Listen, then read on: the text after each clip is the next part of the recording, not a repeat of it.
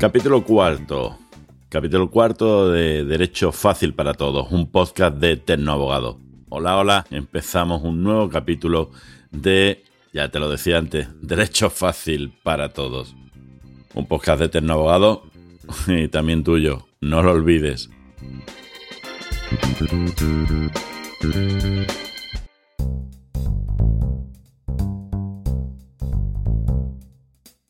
Pues ya llevamos cuatro, eh, amigos, ya llevamos cuatro. Me encuentro feliz. He pasado un diciembre y enero realmente tenebroso, sin poder subir ninguno. Meses para un despacho muy, muy intensos. Y he tenido que dejar un poco apartado nuestro podcast. Pero ya estamos de nuevo aquí, con todos vosotros y vosotras. Espero no fallaros al menos dos veces por mes. Me encantan vuestros comentarios y me gusta. Esas cinco estrellas en iTunes también. Todo, todo me ayuda. Seguí así. Prometo seguir así mientras os sea algo útil. Y si os hago una sonrisita, fantástico. Pues nada, vamos con el cuarto.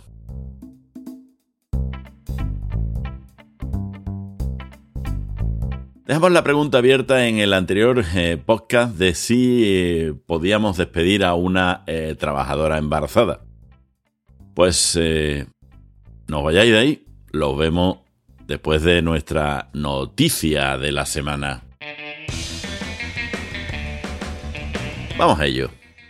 He estado viendo por ahí que os pueda resultar interesante. La COVID-19, está pandemia horrorosa que tenemos todos encima ha provocado el mayor experimento de teletrabajo de la historia. Y los efectos colaterales de esta pandemia van a tener un gran impacto a largo plazo en el mundo profesional. Es obvio. Esto hace que haya muchos eh, que se dediquen a investigar. Y claro, así lo ha revelado en un estudio Bill Gates, que afirmaba recientemente que mi predicción es que más del 50% de los viajes de trabajo y más del 30% de trabajo en la oficina desaparecerán. Hoy, Bill, la verdad que habido que estrujarse el, coco mucho para, para esta conclusión. Lo cierto es que es una reducción brutal de los viajes de trabajo. Para el cofundador de Microsoft, el umbral ahora será muy alto para los viajes de trabajo. ¿Qué es lo que viene a significar que está claro que solo ciertos escenarios los harán realmente indispensables. Ahora que trabajar de forma remota se ha vuelto mucho más normal. Seguro que tú, seguro que yo, yo seguro, estamos trabajando de forma remota. Así las videoconferencias y los eventos virtuales, esto que lo tenemos día a día, todos los días, webinars, parecen que están cumpliendo con buena parte de esa función de cambiar los eventos y las reuniones físicas. Y aunque en ciertos casos las reuniones en persona son necesarias, es evidente, y pueden ser mucho más productivas, el efecto de la pandemia en la transformación de nuestra forma de trabajar parece evidente para Bill. Y para ti también, está claro. Para mí no hay duda, no hace falta ser Gate para esto. Pero bueno, siguiendo con el estudio de Gate, el mundo profesional va a cambiar sensiblemente en la nueva normalidad y en ese futuro post pandemia, al que esperemos podamos llegar pronto, sobre todo al post pandemia. Así que iremos algo a la oficina y viajaremos por trabajo, pero lo haremos de forma dramáticamente menos frecuente a como lo hacemos ahora. De verdad que es que hay estudios para todo. ¿eh? Esa predicción no deja buenas sensaciones para el mundo de la hostelería, que ya está bastante machacado, y para las aerolíneas. Antes de la llegada del COVID, la mitad de los ingresos de las aerolíneas procedían de viajeros que se desplazaban por trabajo. Ojo, más de la mitad, increíble. Aunque solo realizaban el 30% de los viajes, gastaban más que los turistas o que el resto de viajeros en este medio de transporte. Vaya, vaya la mitad de los ingresos a hacer solo el 30% de los viajes. Interesante dato. Inevitablemente nuestro mundo está cambiando. Es así, nos tenemos que acostumbrar y convivir con ello. Habrá que adaptarse a las nuevas formas de viajar, comer, relacionarse, trabajar e incluso disfrutar. Pero, por encima de ello, me quedo con lo último. Y seguro que tú también. Disfrutar. Que la funesta nueva normalidad, abro cierra comillas, no nos quite la posibilidad de aprender a disfrutar de las cosas buenas de la vida que seguirán, seamos positivos, muy positivos seguirán estando ahí. ¿No lo crees tú también? De la sonrisa, los abrazos, el roce de una mano, el aplauso, el llanto de la alegría, la alegría de ver crecer a nuestros hijos y hijas, y sobre todo, el saber que la felicidad es un estado naturalmente buscado. No dejes de buscar la felicidad. Y que si lo pensamos, nos cuesta muy poco, pero muy poco ser feliz.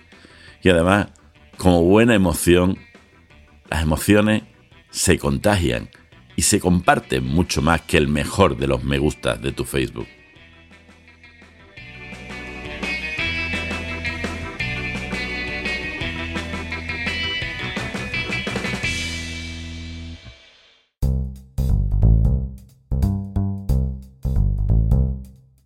Después de este noticia pensamiento, vamos a nuestro tema de hoy. Te lo recuerdo, os lo recuerdo. Dejamos esa pregunta abierta en el anterior podcast. ¿No te acuerdas? Te la recuerdo. ¿Se puede despedir a una embarazada, a una trabajadora embarazada? Pues os voy a responder. No es si se debe, es si se puede, si legalmente tiene límites. Y la respuesta Rápida es sí. La pensada es cuidado. Cuidado con despedir a una embarazada. Y ya no por sí, porque ya está embarazada, ya de por sí es una situación bastante delicada y protegible. Tiene, obviamente, derechos que proteger y ser protegidos. Para eso tenemos a nuestro Estatuto de los Trabajadores, criticado y criticable, pero dotado de medios suficientes para impedir abusos. Si se dan las circunstancias legales, te lo recuerdo, no existe ningún tipo de discriminación y no se la despidió precisamente por estar embarazada, sí, os lo tengo que decir, es posible, se la puede despedir. Pero ojo, siempre lo digo, cuando me preguntan a mis clientes empresas, se lo digo a mi cliente trabajadora embarazada. En el caso de las empresas es preciso extremar la objetividad de dicha resolución laboral. Pues a cualquier despido normal se extrema la garantía de protección y cumplimiento de requisitos formales y de fondo. ¿Se puede despedir? Sí, pero tenemos que tener claro que hay una causa evidente y que no sea, evidentemente, el estar embarazada. Yo creo que la diferencia es clara. Así que en este caso, ten en cuenta, empresa, te puede salir muy, muy caro. Y ojo, trabajadora, pregunta si ha sido despedida, porque igual si es una comunicación sin más de fin de contrato, igual ya el contrato no era el correcto, y sin saberlo ya era fija. ¿Te has planteado? Vamos a ver. Por ello, revisa si todo es correcto. No te quedes con la primera comunicación que te dé la empresa. Asesórate adecuadamente y no me voy a cansar nunca de repetiros por especialistas, por abogados especialistas y en este caso en derecho laboral. Y no, no, no, no, no, no, no, no, no, no, no, no. No todos los abogados y abogadas saben de todo. Busca especialistas. No te puedes imaginar la diferencia, o igual sí te lo puedes imaginar, la diferencia de contar con un buen profesional. Pero si además es un buen profesional especializado en derecho laboral, la diferencia son desde miles de euros hasta el poder dormir tranquila de saber que estás en buenas manos. ¿Te ha quedado claro? Busca tu profesional, busca tu especialista, busca ese especialista que te dé confianza. Haré un vídeo expresamente de esta materia en vuestro nuestro canal de YouTube. Cuando lo tenga os lo pondré enlazado en las notas del programa. Pensamiento, frase, frase. Venga, a descansar la cabecita. El pesimismo lleva a la debilidad. El optimismo al poder. Como siempre, pensemos. Nuestra sección que tanto gusta. Vamos a ella.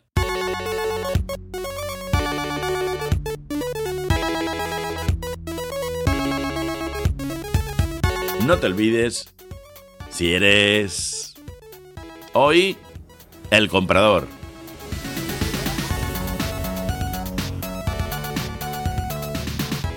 Algo tan simple como pedir una nota simple y tan barato te puede evitar muchos, pero que muchos disgustos. Pero, ¿qué me estás hablando? ¿Esto qué es? ¿Una nota simple? ¿Eso que es algo de he hecho un examen y no me ha salido bien? ¿O una nota simple?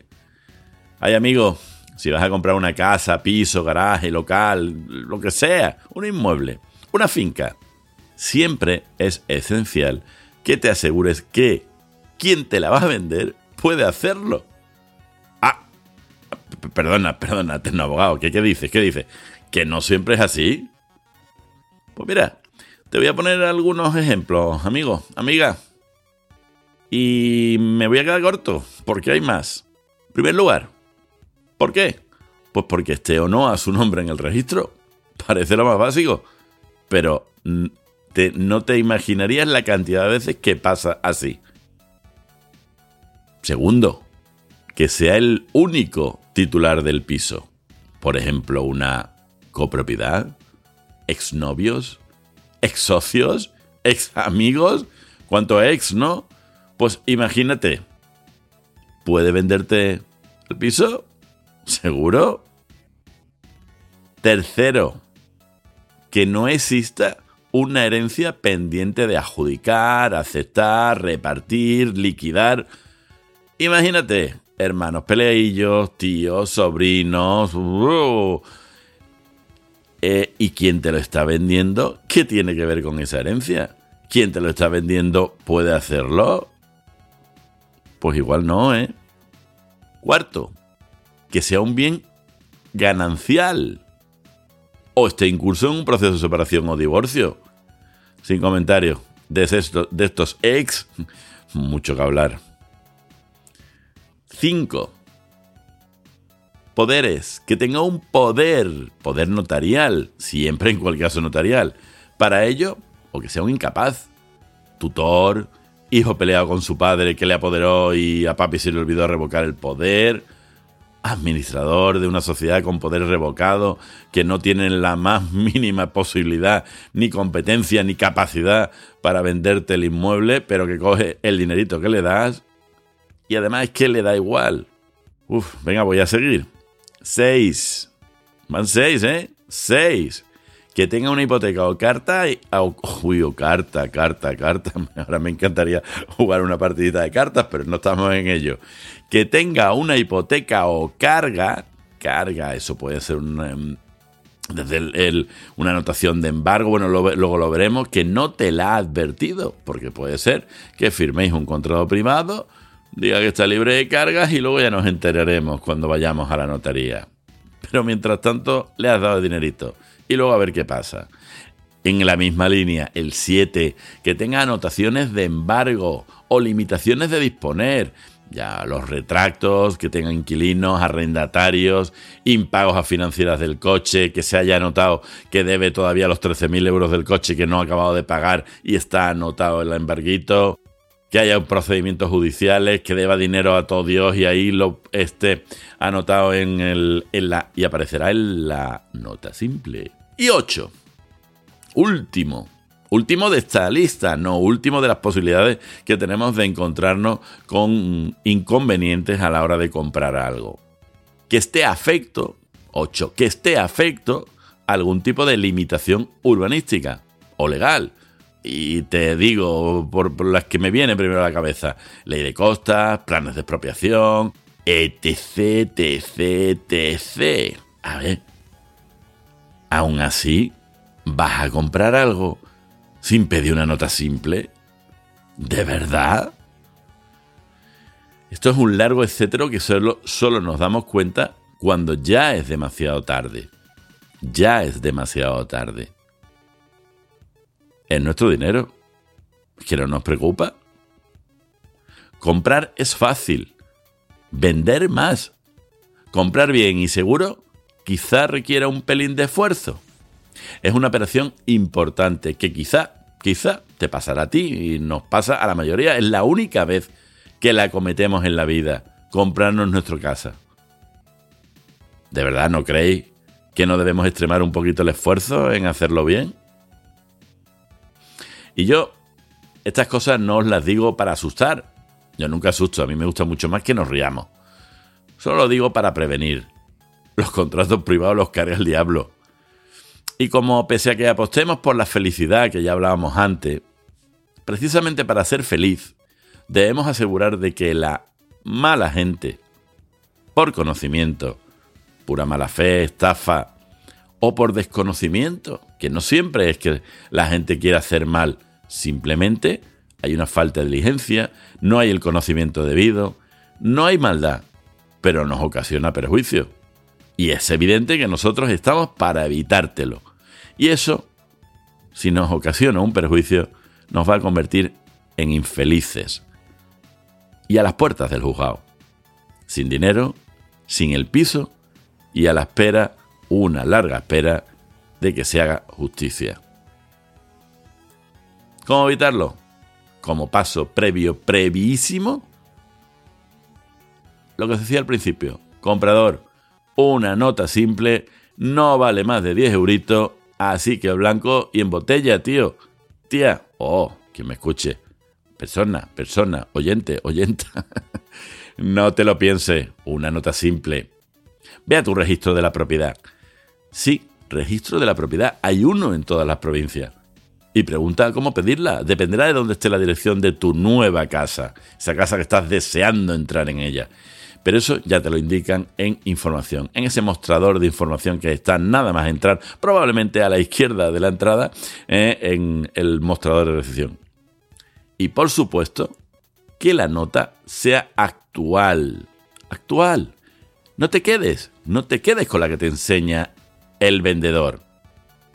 De hace un año, en un solo día, entra una carga, embargo, hipoteca nueva pues imagínate en un año. Imagínate todo lo que puede tener de diferente esa nota de hace un año a la de hoy. Por lo tanto, y acabo con esto el, para el comprador. Información para nota, valga la redundancia. Ojo, abre las orejas. Cuando vayas al notario a firmar la escritura pública de compra-venta, sí, al final acabaremos en el notario. No nos queda más remedio, porque si no vamos al notario, no se puede inscribir, no se puede registrar. Hablaremos de esto en un podcast. Pide o di que pidan la nota simple continuada. Nota simple continuada. Por defecto la piden, eh, pero en cualquier caso, por si acaso, tú pídela. Que se demuestre que tú sabes de lo que estás hablando. Que es lo mismo que lo anterior, pero además con un valor añadido se va actualizando hasta el día de la firma. Tiene una validez, si no recuerdo mal, de unos 15 días. Precisamente por lo que te he dicho antes, porque es que una, eh, eh, una inscripción, una entrada de una anotación de un verbo entra en cualquier momento. Entonces tú, cuando vas a comprar, tienes que tener la seguridad de que está libre de carga. Lo dicho, información de nota, de nota. Oye, y lo dicho, Disfrutad, disfrutad de vuestra nueva casa, que os la habéis ganado.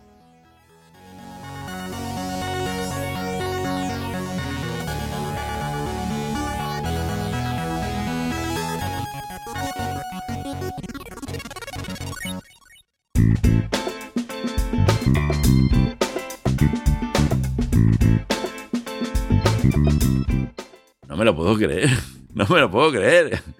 Otro capítulo más. Otro capítulo más. El perrito piloto. Qué subidón. Gracias, gracias, gracias si has llegado hasta aquí. Uno más. Y van cuatro. No sé cuándo lo irás. Espero, espero, espero que te siga gustando. Si te quieres suscribir para ayudarme a que el podcast se mantenga y crezca, suscríbete, sígueme.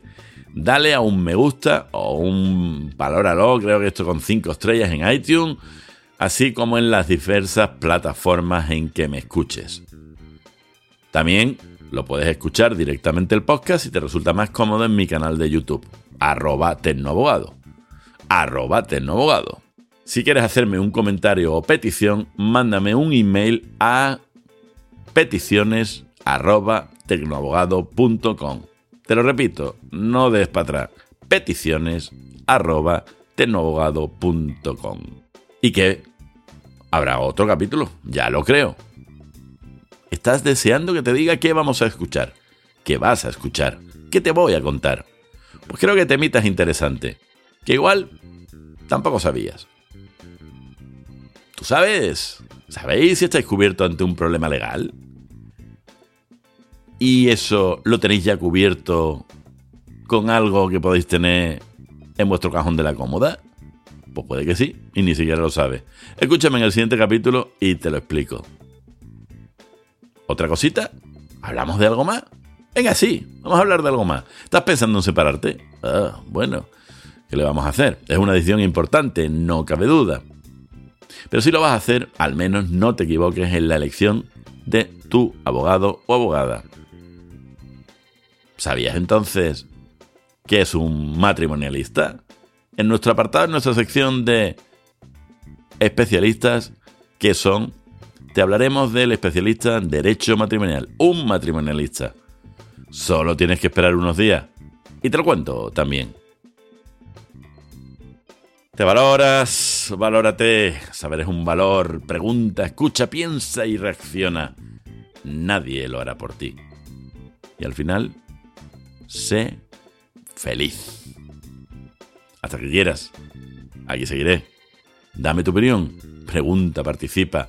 Este podcast también es tuyo. Saludotes.